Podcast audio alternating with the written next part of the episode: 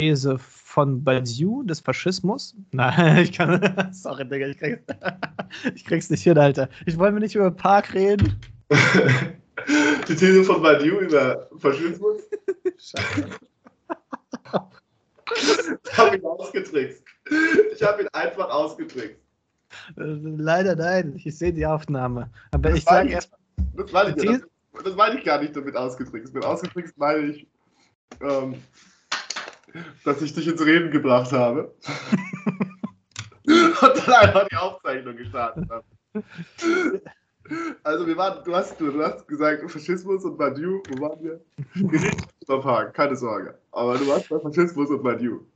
die These von Badiou über den Faschismus ist, dass es eine, ein, ein Ereignis gibt, ein politisches Ereignis, das, das Menschen zu einer Gruppe formt, aber dass dieses Ereignis auf bestimmten Merkmalen beruht.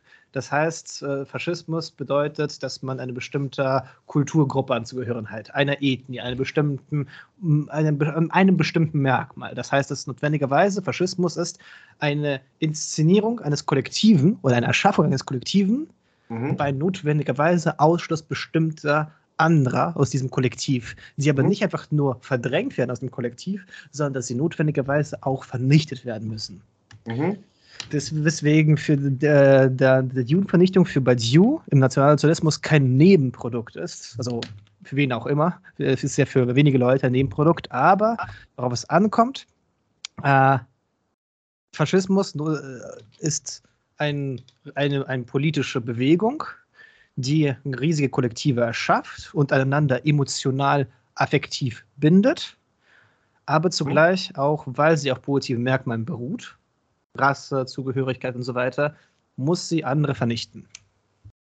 Das ist zum Beispiel eine Sache, die ich darstellen möchte. Demgegenüber hat Deleuze einen anderen Begriff des Faschistiösen. Er hat nämlich nicht einen starken Begriff des Faschismus wie Badiou, er hat einen Begriff eher des faschistoiden Charakters. Es ist, man, Mhm. könnte es, man könnte sich dem annähern mit dem autoritären Charakter. Mhm. Es bedeutet äh, dem Willen zur Eingliederung und zur Auslöschung der eigenen individuellen Geschichte, die bis dato gewesen ist. Das heißt, sich unterwerfen in Strukturen und dafür sorgen, dass diese Strukturen über allem herrschen. Das ist eher so der deleuzianische Begriff des Faschismus. Ähm, während Umberto Eco auf ganz andere Weise den Faschismus thematisiert, er thematisiert das über äh, ganz spezifische äh, Merkmale, wie immer diese Traditionsbewu das Traditionsbewusste. Ähm, also ich habe jetzt gerade nicht alles im Kopf für seine ganzen Merkmale, aber das ist das, was ich in einem Vortrag thematisieren möchte. Du hast mich zum Reden gebracht, Robin. Okay, bitteschön. Alles klingt, das, das klingt auf jeden Fall sehr spannend. Also es ist halt so dieses. Für mich, für mich ist diese, diese Dynamik zwischen äh, der Politik oder den politischen Entscheidungen und der, der psychologischen Motivation der politischen Entscheidungen etwas, was mich sehr interessiert. Weil, weil ich mich immer frage, was treibt Menschen zu dazu, solche abgefahrenen Ideen zu haben, die zu solchen krassen sozialen Umverwerfungen führen. Was treibt Menschen dazu, das zu, machen? Und ich sehe das, ich sehe das immer in der,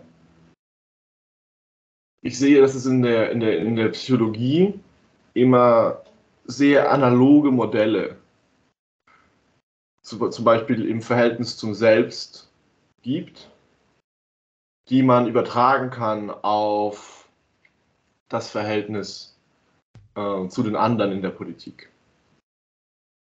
Quasi dieses, dieses, dieses Ding von sich selbst durch Ausschluss wählen, um quasi die Teile seiner selbst zu vernichten,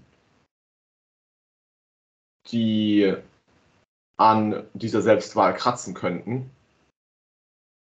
hat eine unglaubliche Ähnlichkeit mit dem, was du gerade als Identitätsstiftung im Faschismus, auch gerade bei dem, was, ich vor allem, was du zu Badiou gesagt hast, ähm, nennst. Das heißt, das heißt, man, man sieht das äh, Verhältnis, das politische Verhältnis zu anderen nochmal im Selbstverhältnis gespiegelt. Oder es ist vielleicht das Selbstverhältnis, das das Verhältnis zu anderen informiert. Oder es ist so eine wechselseitige Bedienung dieses, ähm, dieses, dieser beiden Systeme. Und vielleicht sollte man nicht alle Politik psychologisieren. Vielleicht ist da ein Fehler drin, vielleicht hm, ist das eine falsche Annahme.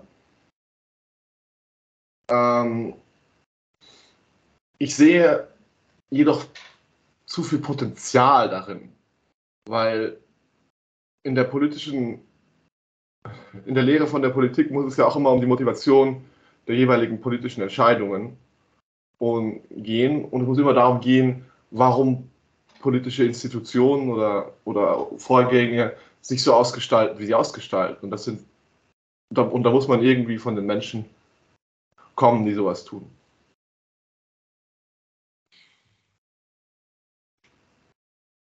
Also jetzt reden wir weiter über Faschismus, nehme ich an. wir, können, wir können auch zu, zu Park wechseln. Das war einfach eine interessante Diskussion gerade, die mir, äh, die mir, die mir drin die mir stecken geblieben ist. Ähm, wir sprechen heute über Park, ein äh, Werk, ein sehr junges Werk. Ich glaube, das ist das jüngste Werk auf unserer Liste. Es ist 2020 erschienen bei Surkamp von, von Marius Goldhorn, ein, ein junger Autor aus dem schönen Koblenz, glaube ich, ist er geboren. Warst du mal in Koblenz, Nikita? Nein. ich war noch nie in Koblenz. Ich war noch niemals in Koblenz. Was? Ähm, du findest das ja, irrelevant? Ich fand halt das für irrelevant. Ähm, das Buch okay. ist ähm, sehr, sehr modern. Äh, in, äh, mit allerlei Vor- und Nachteilen, die es mit sich bringt. Und, die Vor- und Nachteile der Moderne. Moderne, äh, Fluch oder Segen. Äh, hinten auf dem, das Buch heißt ja Park und hinten steht sehr interessant, sie sahen Systeme stürzen. Punkt. Sie gingen in den Park. Du sehr tief. Dass du eine Theorie dazu hast? Ach so, Warum ja. Parker ist? Magst du das erzählen? Das klingt spannend. Ich wollte, ich wollte dich gerade ausfragen. Na gut. Ähm, äh, das Buch heißt Park, weil Park etwas sehr Behütetes ist, wo einfach Menschen schlendern und einfach äh, um nichts tun. Sie, sie, man, sie chillen sich hin und chillen sich neben Menschen, die etwas ganz anderes wollen.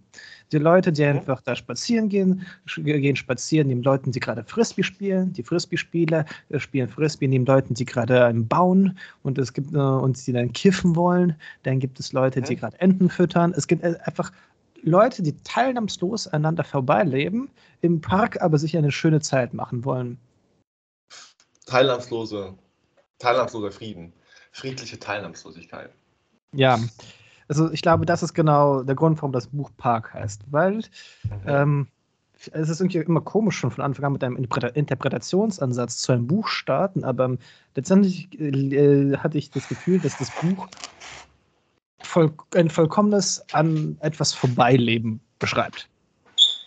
Also okay. es gibt dort so einen Typen, heißt Woran Arnold. Vorbeigelebt?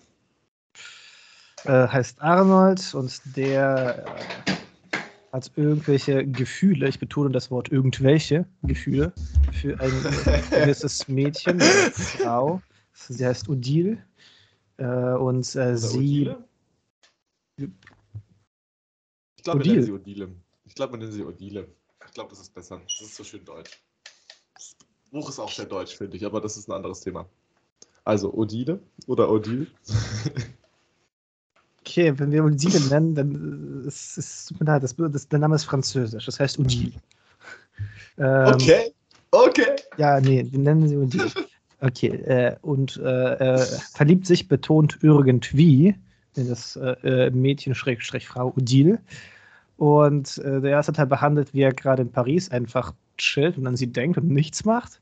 Der zweite Teil behandelt, wie er sie kennengelernt hat.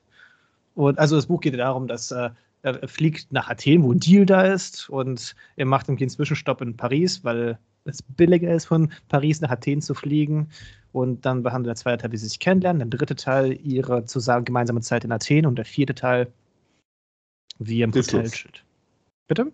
Genau, der Schluss. Ein, ein Stromausfall in Athen, den vermutlich irgendwelche Linksextremis, mit denen er vorher zu tun hatte, ausgelöst haben. Ja, ähm, auf jeden Fall meine Theorie, warum es Park heißt, wurde gesagt, weil es endlich alles so unernst ist, weil es da alles, äh, weil alle aneinander vorbeileben. Und das ist jetzt erstmal meine, mein Gefühl, warum das Buch so Park heißt. Aber mhm. ich würde jetzt zu dir übergehen, Robin. Du hast das Buch rausgesucht. Ich glaube, dir hat es irgendwas gesagt. Ähm, also, ich hatte echt Probleme. Das ist, äh, oh, ich, ich, es ist, äh, prallte mir ab wie Wasser und Öl. Es, ist, es hat nicht ganz so gut funktioniert mit mir. Äh, aber deswegen frage ich dich, Robin, was, äh, was hat denn das Buch für dich so spannend gemacht? Also das, das Buch, wir haben ja von dem modernen Stil gesprochen. Und da finden wir vielleicht äh, ein, gutes, ein gutes Beispiel. Hm, ich habe hier zum Beispiel diesen, diesen, diesen Abschnitt, der sehr typisch für das äh, gesamte Buch ist. Das ist aus dem zweiten Teil, wo der so anfängt mit zahllosen Beschreibungen davon, wie dieser Typ Arnold ziellos lebt. Und es fängt, äh, läuft so: Arnold setzte sich auf sein Fahrrad und fuhr in den Park. Er legte sich in die Sonne auf einer Bank neben einem Ginkgo-Baum. Ginkgo-Bäume waren lebende, lebende Fossilien wie Knochenhechte oder Lungenfische. Ginkgo-Bäume waren 300 Millionen Jahre alt. Die Dinosaurier starben vor 66 Millionen Jahren aus. Der Homo sapiens war 300.000 Jahre alt. Die Schrift und die Stadt entwickelten sich vor ungefähr 6.000 Jahren. 1804 überschritt die Weltbevölkerung eine Milliarde. Der Ginkgo-Baum war ein tausendfach älterer Ausdruck des Universums als Arnold. Arnold dachte noch eine Weile über den Baum und 300 Millionen Jahre nach und woher er diese Informationen hatte. Irgendwann tauchte vor ihm die gesichtslose Idee eines Journalisten im Slim-Fit-Anzug auf. Arnold sprach mit dem Journalisten über sein gerade erschienenes Buch. In dem Buch ging es um einen ehemaligen Verlagsbesitzer. Der Verlagsbesitzer hatte seine Anteile verkauft und sich in Chiang Mai, Thailand, niedergelassen. Er versuchte sich das Rauchen abzugewöhnen und schrieb seine Memoiren, wobei er Intimitäten seiner früheren Autoren preisgab. Arnold wachte auf. Er kontrollierte, ob er beklaut worden war. Auf die Rückenlehne der Bank hatte jemand YT Doppelpunkt DLZXRZFCYOS geritzt. Arnold nahm sein iPhone und googelte das. Der Link führte zu Rick Astleys Never Gonna Give You Up. Never gonna give you up. Never gonna let yeah. you down. Arnold hörte 3 Minuten und 32 Sekunden zu. Er dachte an den Verlagsbesitzer mit getönter Brille, an eine Khaki-Weste mit Nikotinkaugummis in der Brusttasche Brusttasche an Fettflecken auf einem Single-Bier-T-Shirt. Anders stieg auf sein Fahrrad und fuhr dich durch die Stadt. Also erstmal sehr assoziativ und so ein bisschen quasi sehr, sehr lost in einem Train of Thought. Man kann das, ich, ich finde, das ist auch schon auf jeden Fall der Stream of Consciousness Literatur zuzuordnen. Und die Sache, an dem das die Sache, die hier vor allem auffällt, ist diese, diese ständige Introspektion, dieses ständige Bedenken von irgendwelchen Szenarien und Ideen, die lose und unverbunden in diesem Kopf auftauchen von unserem Protagonisten.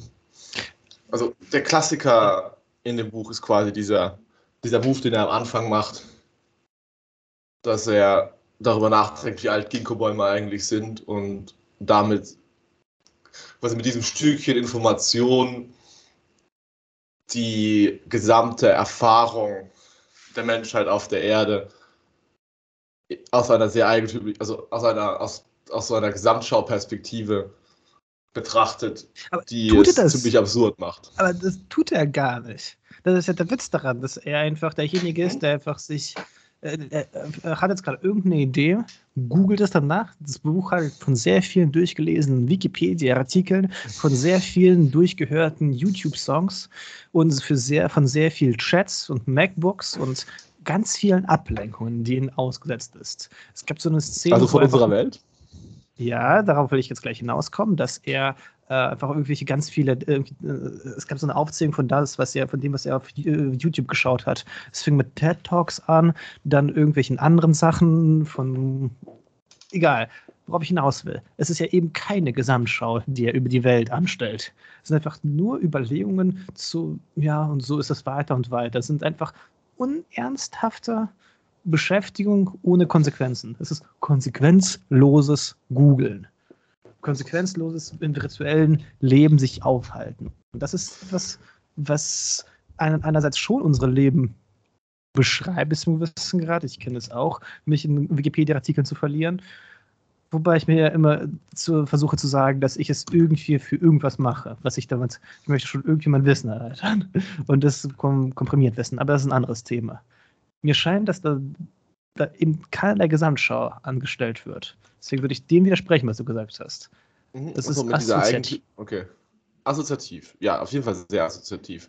Was ich mit Gesamtschau meine, ist auch mehr diese, ist mehr diese immer wieder in, aus ausgehend von verschiedenen Informationen eingenommene Perspektive, die das Phänomen Menschheit und das Phänomen der Masse der Dinge, die sie produziert und konsumiert und die Masse der Dinge, die sie erlebt und denkt und die Masse der Zusammenhänge, in denen sie steht oder auch nicht steht, in, dem die, die Masse der Dinge, die unverbunden und in diesem in diesem wahnsinnigen Konglomerat zusammenhängen, immer und immer wieder neu präsentiert wird. Quasi, es ist, als würde sich da jemand durch den äh, Great Atlantic, äh, nee, nicht, nicht Great Atlantic, durch den Great Pacific Garbage Patch durchwühlen und die Geschichte jedes einzelnen Stücks Plastiks, das er da findet, erzählen. Okay, und, gute Metapher. Und damit, und damit wird die Erfahrung heute, finde ich, auf einen sehr großen Punkt gebracht. Nämlich das, aufgrund der Geschwindigkeit unserer Kommunikationsakte und auch aufgrund der Masse und Geschwindigkeit unserer ähm, technologischen und produktiven Fähigkeiten, so viele Dinge aus dem System Menschheit herauskommen an Informationen und Produkten, dass der Zusammenhang zwischen diesen Dingen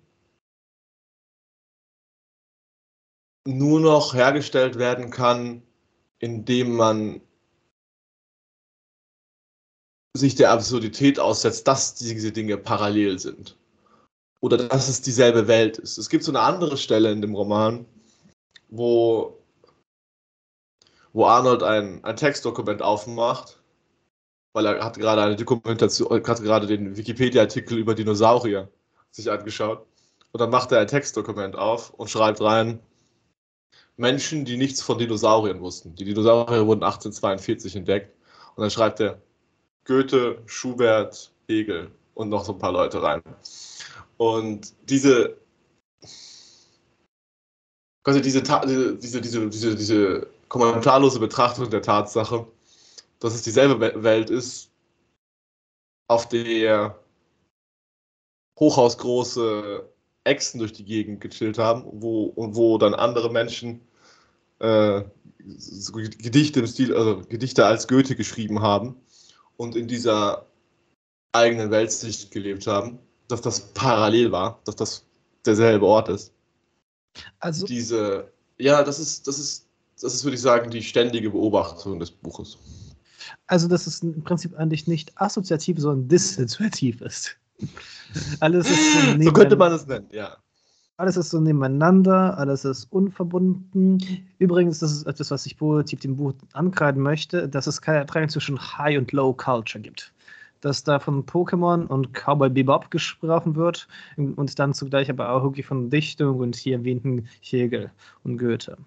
Äh, das ist, finde ich, äh, eine gute Stärke des Buches. Alle Sachen laufen parallel ab. Ähm, ich glaube, was mich äh, einerseits stört, vielleicht andererseits ist es auch die Stärke des Buches, ist dieser überall präsente Unernst. Diese, diese Heiterkeit, die aber irgendwie zugleich eine komplette äh, Melancholie ausstrahlt. Also es ist, ich möchte kurz sagen, eigentlich ist dieser, dieser Roman eine Liebesgeschichte oder eine versuchte Liebesgeschichte. Äh, Arnold will doch was von Odile. Und sie liebt ihn auch irgendwie. Und ist, diese Geschichte ist bare jeder Tragik. Also sie muss irgendwie weg aus Berlin nach London und dann ist sie in Athen und sie können sich nicht sehen. Das ist einfach, es geschieht einfach so, ja, dann sehen sie sich halt nicht, dann schlafen sie mit, miteinander. Ich habe das Gefühl, diese Menschen, die dort beschrieben sind, sind noch nicht mehr fähig dazu, irgendeine Gesamtschau oder irgendeine Hingabe wirklich zu wollen. Und dieser ganze Unernst, vielleicht. So eine Passivität. Passivität, ja, genau das ist etwas, was mich etwas ähm, verwirrt. Oder zumindest äh, mich, äh, mir Schwierigkeiten bereitet, mit dem Buch anzuschließen. Ich habe das Gefühl, es ist, ja, es ist ein, äh, dort wird ein Phänomen sichtbar oder greifbar gemacht. Die Gleichzeitigkeit von verschiedensten Dingen, von Kindheitscomputer- oder Playstation-Spielen bis hin zu irgendwelchen Gedichten, vom Kiffen, von Sexualität, die unerfüllt bleibt oder manchmal auch erfüllt, von irgendwelchen Partys von Reisen nach Paris und nach Athen.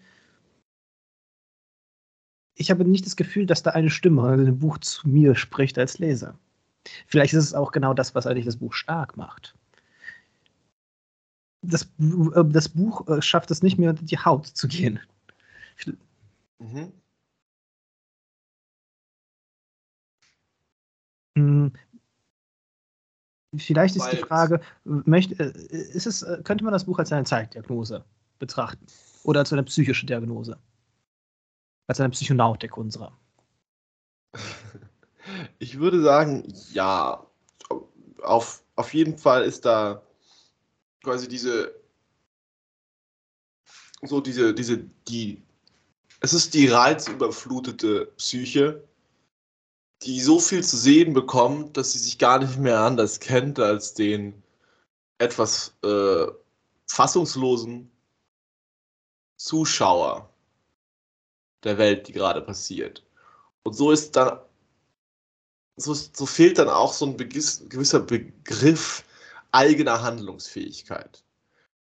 Das kann man der Liebesgeschichte, wenn man sie nochmal kurz aufreißen möchte, Hashtag aufreißen. Ähm. Scheiße, Alter, Digga.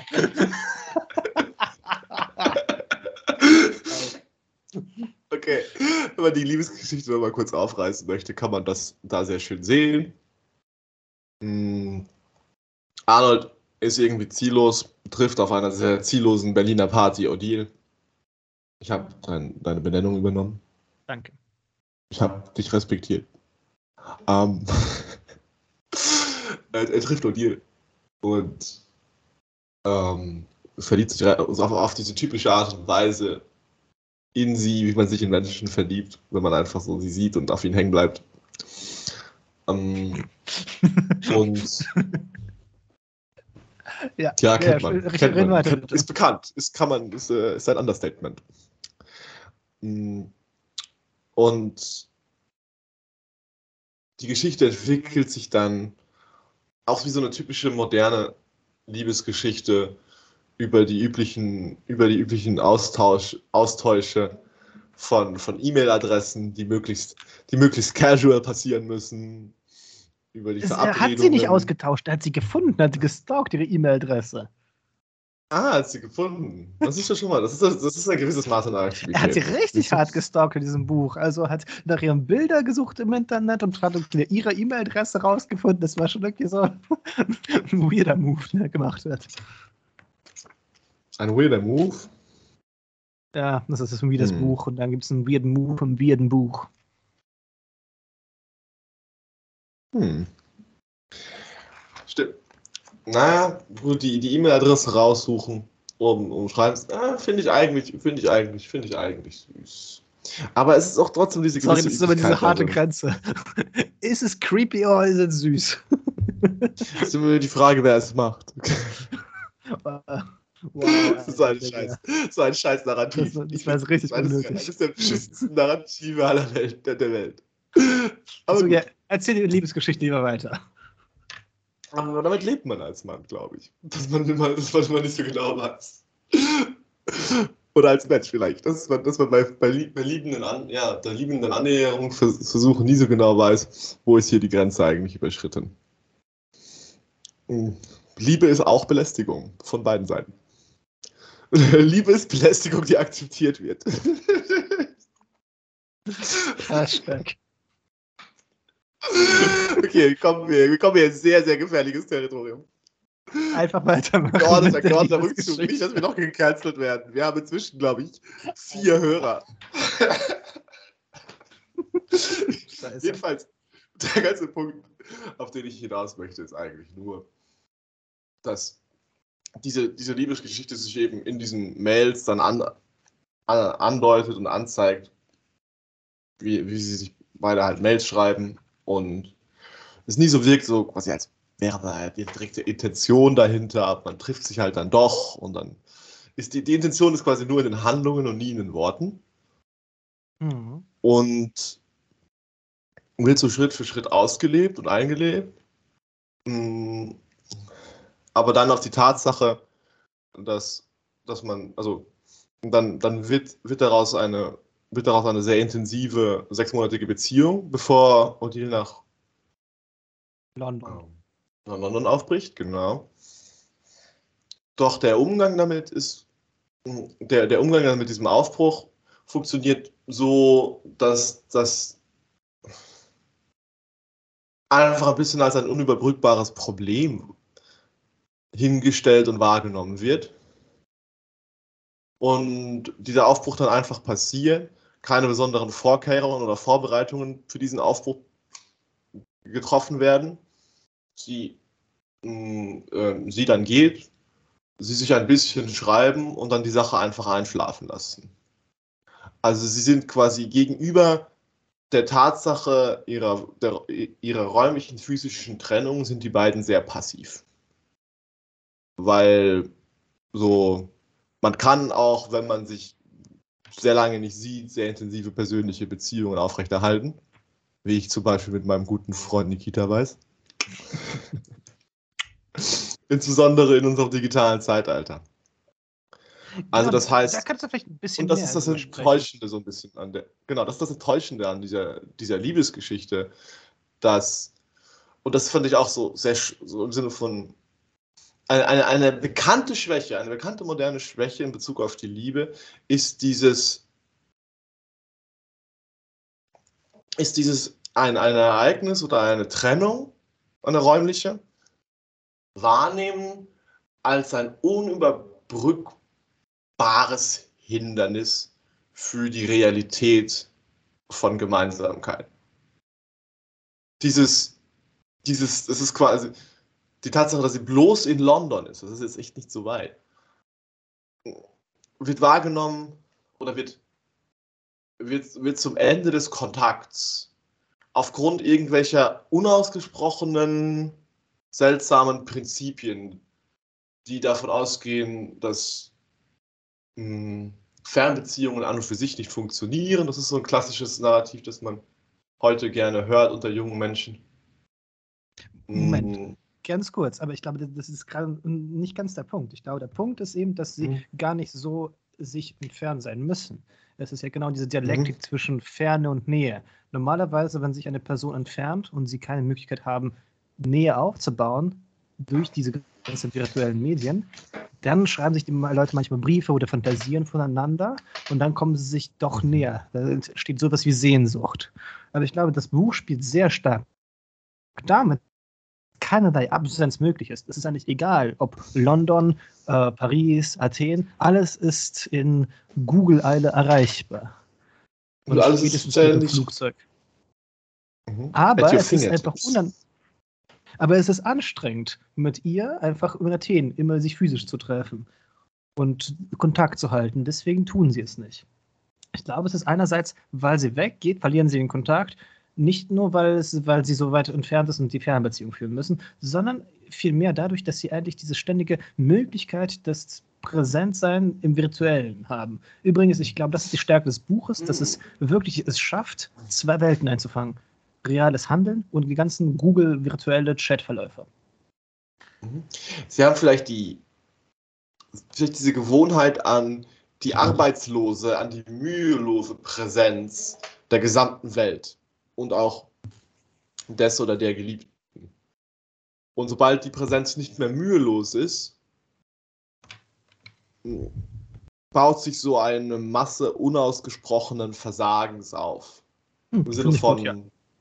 man schreibt nicht und das ist etwas, das, das auf die Dauer wie so ein, wie so ein Stachel der Entfremdung in diese, in der Präsenz oder im Anfang sehr intensive Beziehung gestoßen wird. Also dieses, dieses, dieses einfache, also sobald es nicht Überwindung kostet, das zu tun, sobald es, sobald da eine echte Verletzlichkeit dahinter steht, im Sinne von, hm, ich will dir nahe sein, auch wenn es schwierig ist, oder auch wenn es, auch wenn es diese einfache, unkomplizierte Präsenz sprengt oder, oder, oder wenn es diese einfache, unkomplizierte Präsenz nicht sein kann, dass das nicht ausgesprochen wird und das nicht gelebt wird von keinem von den beiden, erscheint für mich doch dann doch sehr lieblos. Ja, ich glaube, das ist gerade der große Punkt. Diese Unfähigkeit zur Liebe von beiden. Also sie haben schon irgendwie beide den Willen dazu, aber sind beide unfähig dazu. Und Beziehungsweise die Liebe passiert ihnen. Ja, ich glaube, das ist, glaube ich, du am Anfang gesagt hast. Es sind äh, die ganzen Sachen widerfahren ihnen. Sie sind keine Akteure. Sie sind einfach passiv eingegliedert, diese ganze Welt von Virtualität und Co-Präsenz von allem. Aber das ist, was ich dich noch fragen wollte. Es gibt in diesem Buch immer wieder diese Erschreckungsmeldungen von irgendwelchen terroristischen Attacken und welchen Extremen, die eigentlich immer am Rande davon stehen. Wie interpretierst du das? Das ist immer die ganze Zeit ist man konfrontiert mit irgendwelchen Schreckensmeldungen, die dieses wohlbehütete, unernste Parkleben bedrohen. Ich würde, da würde ich einfach deine Diagnose davon, dass es nur um das Wohlbehütete geht, hm, das würde ich, würde ich an der Stelle einfach widersprechen und sagen, dass es um um das krasse Phänomen der Gleichzeitigkeit von allem geht, um das Beschmutztsein mit hm. Informationen. Es gibt da diesen, eine Stelle, hm, wo er, ja. das, wo er das sagt, er denkt, Arnold fühlte sich beschmutzt von Informationen. Diese, dieses, dieses ständige Belagertsein von Kommunikationsakten, zum Beispiel durch Werbung, gleichzeitig dieses ständige, diese ständige Möglichkeit, diese überbordende Möglichkeit, Informationen zu allem und jedem zu bekommen, die ja schon, ich weiß nicht, manchmal steht man vor einer Regalreihe in der Bibliothek und denkt sich, oh Gott, das sind einfach zu viele Informationen, die wir hier ansprechen, mhm. die, die hier auf mich, die mir auf mich stürzen wollen. Aber das hat, das ist nichts. Das ist ein, der kleinste Tropfen im Ozean im Vergleich zu der Masse an Informationen, die über äh, die digitale Technologien verfügbar geworden ist. Und damit quasi, es geht, es, es geht quasi auch bei diesen, bei diesen ständigen oder bei diesen immer wieder auftauchenden Nachrichten über Terroranschläge und grauenhafte Dinge, die passieren, schlicht auch um dieses Nebeneinander von allem. Also auch um das Nebeneinander und das plötzliche Einbrechen des Undenkbaren oder des furchtbar grausamen in die dann immer erschreckend oder seltsam ruhige persönliche Lebenswelt. Auch so ein, also auch wieder ein persönlicher, persönliche Wahrnehmung von mir in unserem Leben oder in meinem Leben. Ich habe mich immer gefragt, warum sich mein Leben häufig so unglaublich ruhig und ereignislos anfühlt. Uh, und der Grund dafür ist nicht unbedingt die Ereignislosigkeit meines Lebens, sondern die Tatsache, dass ich die Ereignisse meines Lebens beständig mit allen anderen möglichen Ereignissen auf der Welt vergleiche. Und vergleichen kann. Die sind ständig präsent und da. Mhm. Es ist unmöglich in einer Welt, wo, wo Instagram, Facebook, das Internet existieren, keinen Vergleich zur Alltäglichkeit zu haben, der so radikal unalltäglich ist, dass er unsere Beurteilung unserer Alltäglichkeit nicht in Richtung der fast schon Langweiligkeit oder Passivität verzerrt. wir tun Dinge in einem menschlichen Tempo, aber, einem, aber, um uns herum, aber wir bekommen in einem übermenschlichen Tempo die Informationen über alles andere, was noch passiert, über jeden möglichen Outlier präsentiert. Ähm, es ist eine Möglichkeit, das so zu interpretieren. Das Leben fühlt sich passiv an, weil man sich halt immer mit allen anderen vergleicht oder vergleichen muss. Eine andere Form wäre zu sagen, und das ist, glaube ich, ein Fahnder Arnolds eher war, es ist so, dass er so eingesaugt ist in Informationen von anderen über andere, dass er einfach keine Zeit hat, selbst etwas zu tun. Das heißt, man verbringt mhm. zu viel Zeit. Es ist nicht so, dass man einfach passiv ist, weil oder man Depri ist, weil man die ganze Zeit sich vergleicht, sondern weil man die, zu viel Zeit damit verbringt, ähm, sich mit Leben anderer zu beschäftigen und nicht mit dem eigenen Leben, mit dem eigenen Handeln. Das heißt, Arnold schreibt einfach nicht seine Texte wirklich wirkungsvoll zu Ende, weil er sich die ganze Zeit mit, auf Wikipedia rumtreibt. Genau, das ist eine Sache. Die andere Sache ist, ähm, beziehungsweise nicht die andere Sache. Ich würde hier vielleicht einen kleinen philosophischen äh, Diskurs, äh, Exkurs einbauen. Und zwar zum, zum Thema Flussdichte. Na gut, das ist ein physikalischer Begriff. Geil. Aber das ist äh, meine Tendenz in der Philosophie auch immer mal wieder gerne physikalische und mathematische Begriffe einzuführen und sie als schöne Metaphern zu verwenden wenn man sich die Beschleunigungserfahrung der Moderne und Spätmoderne so nach Hartmut Rosa anschaut, dann bedeutet das vor allem, dass wir immer mehr Dinge immer schneller tun können. Und das bedeutet insbesondere, dass die, dass die, dass die Menge der Ereignisse, die geschehen und, und die Menge der Informationen, die verarbeitet werden können und präsentiert werden können, immer größer und dichter wird. Das heißt, insbesondere, wenn wir, wenn wir Informationen, Informationen zum Beispiel letztlich als Erinnerungen an Erfahrung wahrnehmen, heißt das, dass der Durchsatz an Erinnerungen, den wir pro Zeiteinheit verfügbar haben, so groß ist, dass die Erinnerung oder die, das Vergangene oder das Gewusste oder das Wissbare, das Jetzt oder das, das, das quasi das, das Jetzt oder das vergleichsweise geringe Wissen des Momentes in unserer alltäglichen Erfahrung überflutet. Die, wir, haben die ganze, wir haben die ganze Zeit irgendwelche abgefahrenen Informationen über die Dinosaurier oder sonstige Dinge da als mögliches Wissbares.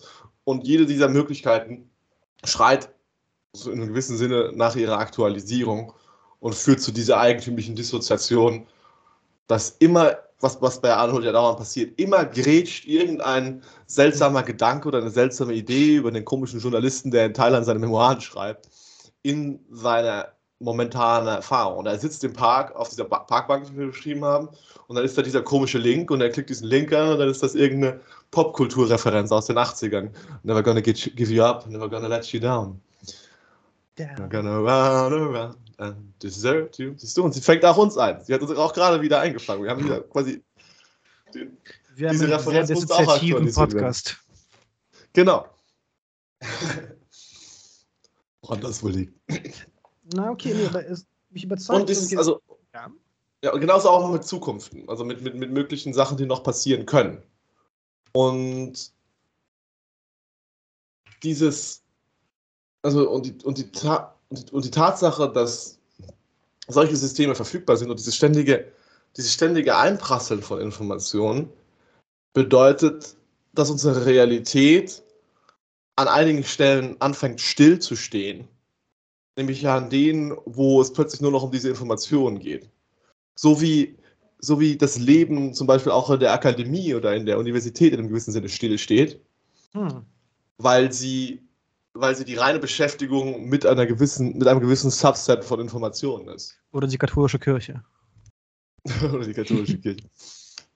Diese, also quasi, es ist tatsächlich die Möglichkeit zu einem scheinbaren Totalstillstand angesichts unglaublich, ist vielleicht nur deswegen möglich, weil wir diese großen Informationsflüsse haben, in denen wir uns verlieren können.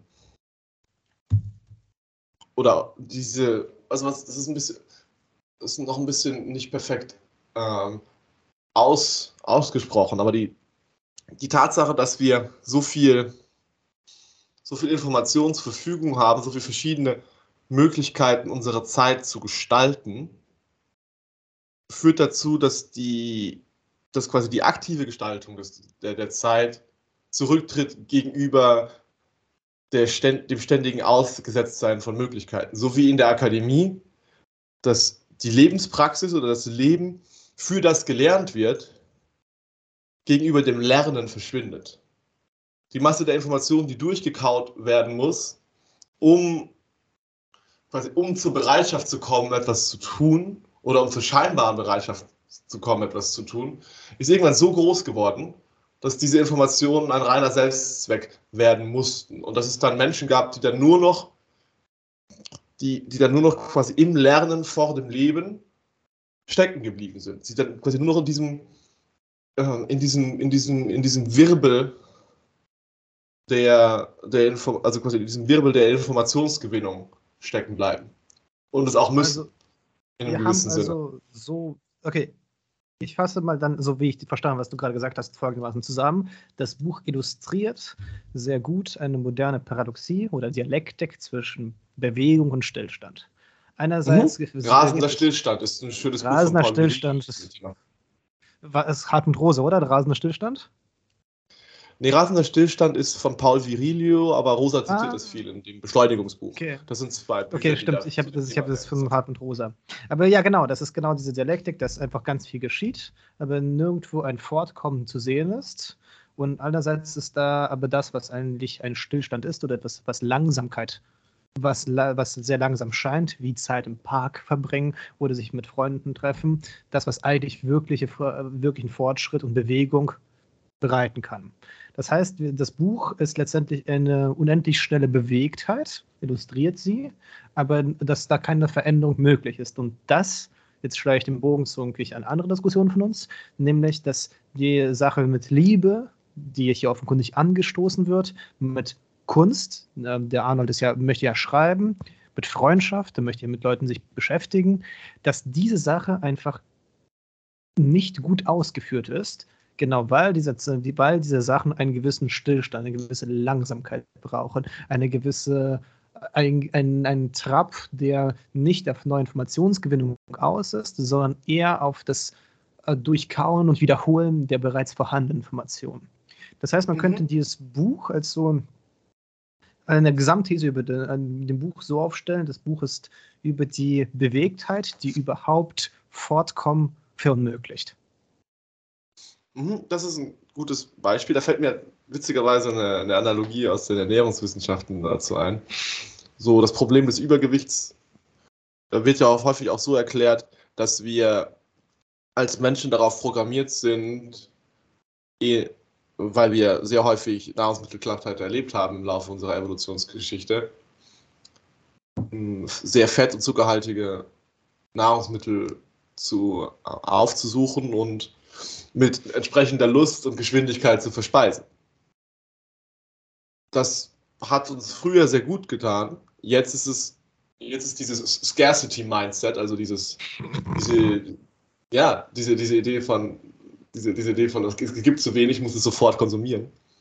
Es war so ja. geil, wie du selbst assoziativ wirst. Mhm. Aber dieses, dieses Scarcity-Mindset ja. ja, wird zu einem Problem. Ja, das stimmt. Und das wollte ich gerade als eine Analogie sehen. Früher waren Informationen über die Funktionsweise der Welt nicht so einfach zu bekommen. So, so die großen, die, die Gelehrten im, noch im 16., 15. Jahrhundert, die mussten die hatten nicht so viele Informationen. Die mussten das alles relativ aufwendig beschaffen. 16. bis 15. Jahrhundert war schon relativ weit fortgeschritten. Aber auch, auch noch, wenn man noch weiter zurückgeht, die wenigsten Menschen hatten irgendwelche Formen von Informationen. Man musste in irgendwelche Klöster gehen und Bücher abschreiben. Also äh, ich möchte, also, und das ist ja so eine die Reste kulturhistorische These, der ich nicht so zustimmen kann, leider weil es ist, es ist, natürlich hatten die Menschen einfach nicht diese Möglichkeiten, die wir heute haben mit dem Internet, aber sie hatten ganz andere Praxen, sie auszutauschen. Das heißt, es wurde sehr viel mündlich über, übermittelt. Und es war, es, es geschah, mhm. also ich glaube, dass die Menschen immer schon mit gewissen Überfluss an Informationen konfrontiert waren und dass es immer erschreckend war. Mhm. Ich glaube, es geht wirklich nur darum, dass die Mechanismen der Verarbeitung dieses Informationsüberschusses einfach nicht mehr wirksam sind heute. Das ist Unterschied. Ah, das ist also quasi quasi, dass, dass die Menschen quasi dadurch, dass sie sich die ganze Zeit miteinander erzählt haben, durchaus daran gewöhnt waren, in einer ja. unglaublichen Menge von Informationen zu leben, aber in mündlichen Medien. Nicht in dieser, mh, hm, ja, nicht in dieser objekthaften Präsenz, die Informationen seit der Schriftkultur immer Zum mehr und mehr ja, angenommen ja, haben. Genau, ja. Also ich bin der Meinung, dass es einfach mhm. dieser, dass wir einfach nicht mehr so fähig sind, unsere Informationen zu katalysieren und zentrieren auf Sachen, sodass da wahre Bewegtheit und Hingabe an die Handlung stattfinden kann. Aber das ist am Rande nur gesagt. Das ist, das ist, das ist, gut, das ist ein sehr guter Punkt, weil und das Problem ist ja nicht, das Problem ist ja nicht die Masse der Informationen. Mhm. Das Problem ist mh, die die ständige Herausforderung, die falschen Informationen für den jeweils gegebenen Moment beiseite zu halten oder ja. quasi an die richtigen Dinge im richtigen Moment zu denken. Und dafür ist unser mündliches System in einem gewissen Sinne geschaffen. Hm, stimmt. Unser mündliches System ist dafür geschaffen, das zu assoziieren, was wir gerade brauchen und quasi, wenn wir, wenn wir quasi, ähm, wenn, wir, wenn wir quasi auf dem Ackerland arbeiten und dann quasi darüber sprechen oder vorher darüber gesprochen haben, dann wir rufen nur diese Informationen auf, an die wir uns dann in Bezug auf das, was Menschen da gesagt haben oder uns beigebracht haben oder was wir über die Jahre gelernt haben, was wir für diese eine Aufgabe, den Acker zu bestellen, brauchen.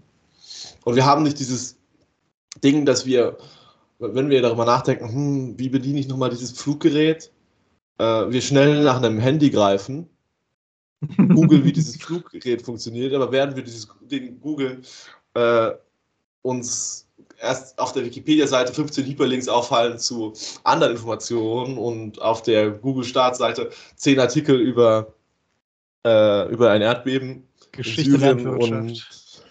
Und Geschichte der Landwirtschaft und 10 Tipps, wie man ein guter Bauer ist. angeboten werden.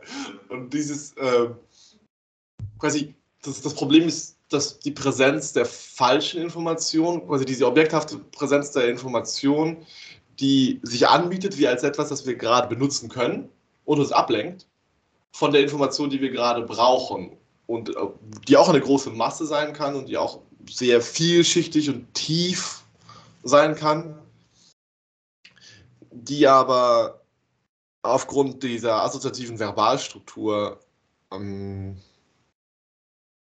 weil wir einfach gerade einfach in dem einen Modus sind, wir sind in dem einen Modus, wir, wir bestellen gerade dieses Feld und es ist nur das wichtig, was, was wir über das Feld wissen oder über den Ackerbau.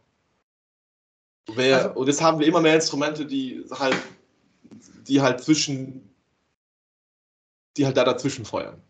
Also, um es mal zusammenzufassen, wir haben eine Krise der persönlichen Informationsverarbeitung. Richtig. Okay, und das ist das, was wahrscheinlich dieses Buch ziemlich gut illustrieren kann.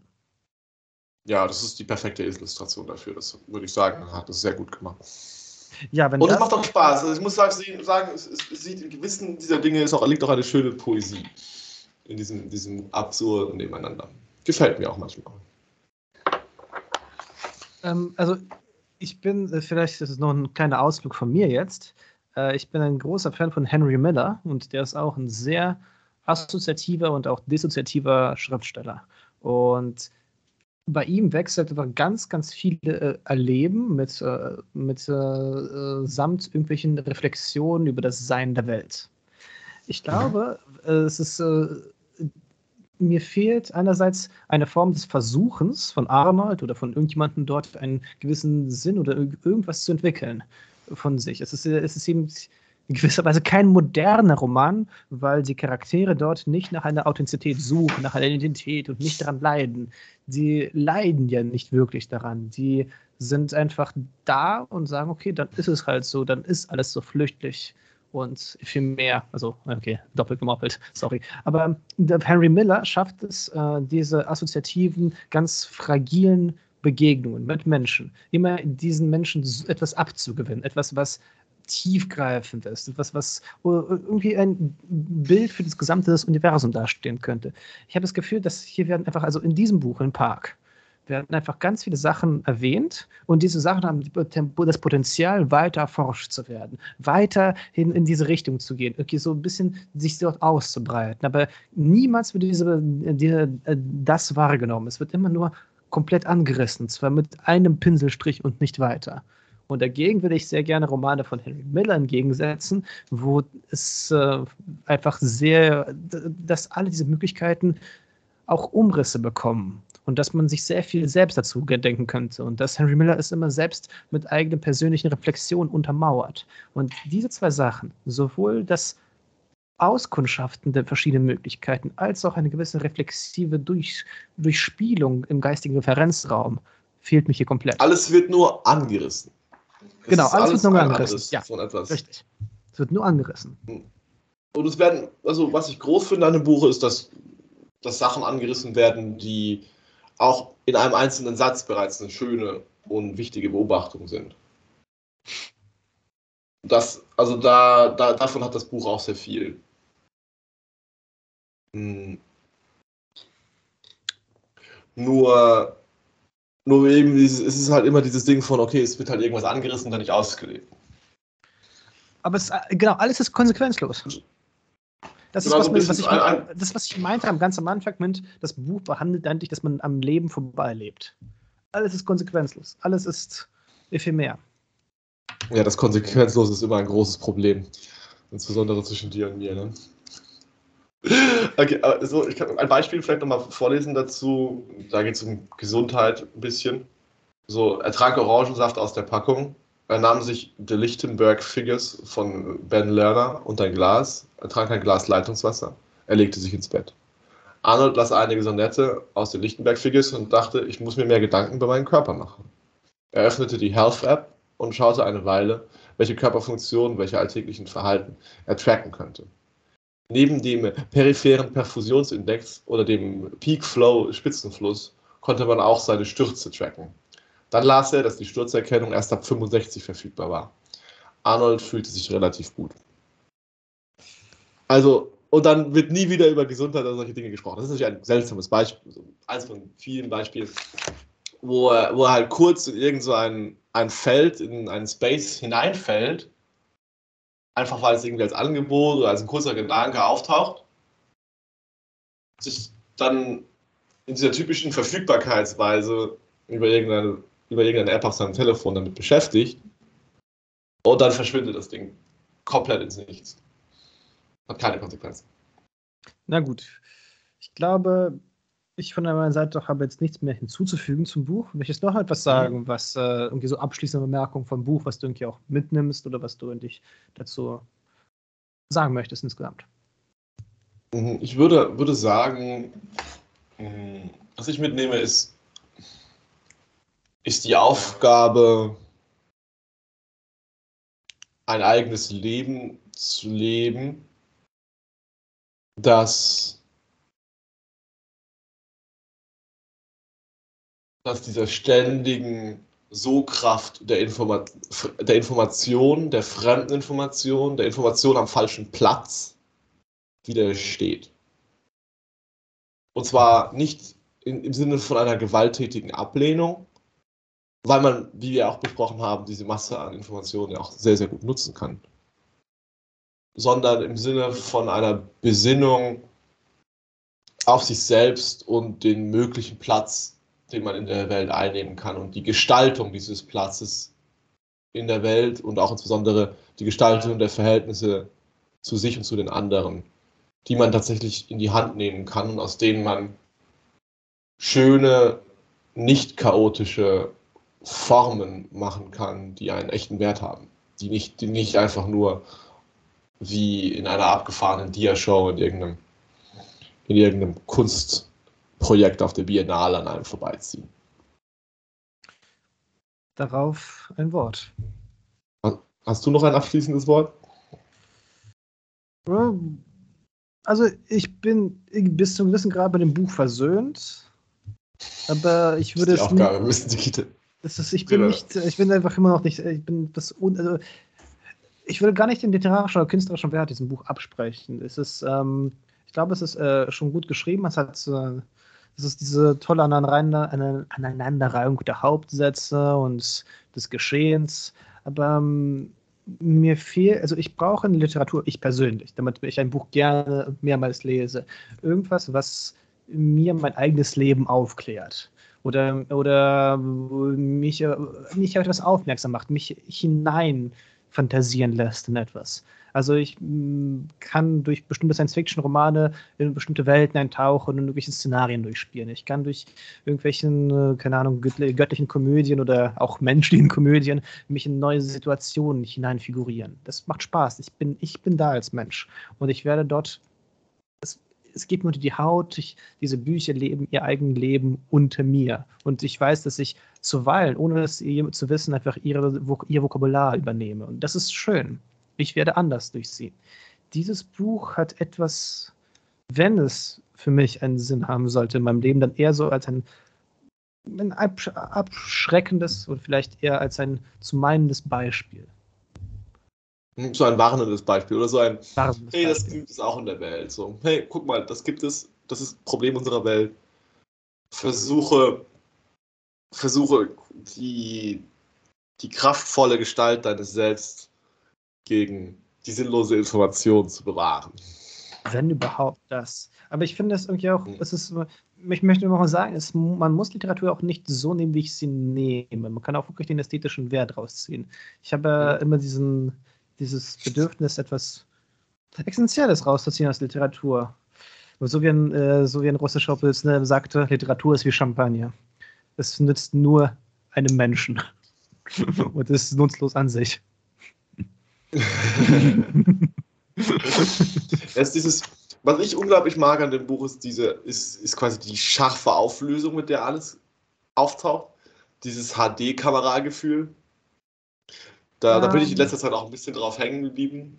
Dieses, dass, dass, diese, dass alle Dinge diese, un, diese unglaublich unnötige hohe Auflösungen präsent haben. Wie zum Beispiel die vielen zufälligen Dinge, die auf diesem Schreibtisch vor meinem Laptop stehen. Eine Ausgabe von Kritikskant reiner Vernunft, eine Streichholzschachtel, eine Hummertasse, ein Geldbeutel, eine, eine, und, und irgendwelches zerfetztes Papier, ein Kassenzettel. Ich glaube, eine, das reicht ja, ja, sonst kommen wir noch in das Buch rein. Okay, we are done. Ja, done. For now. Arrivederci. Italienisch? Okay.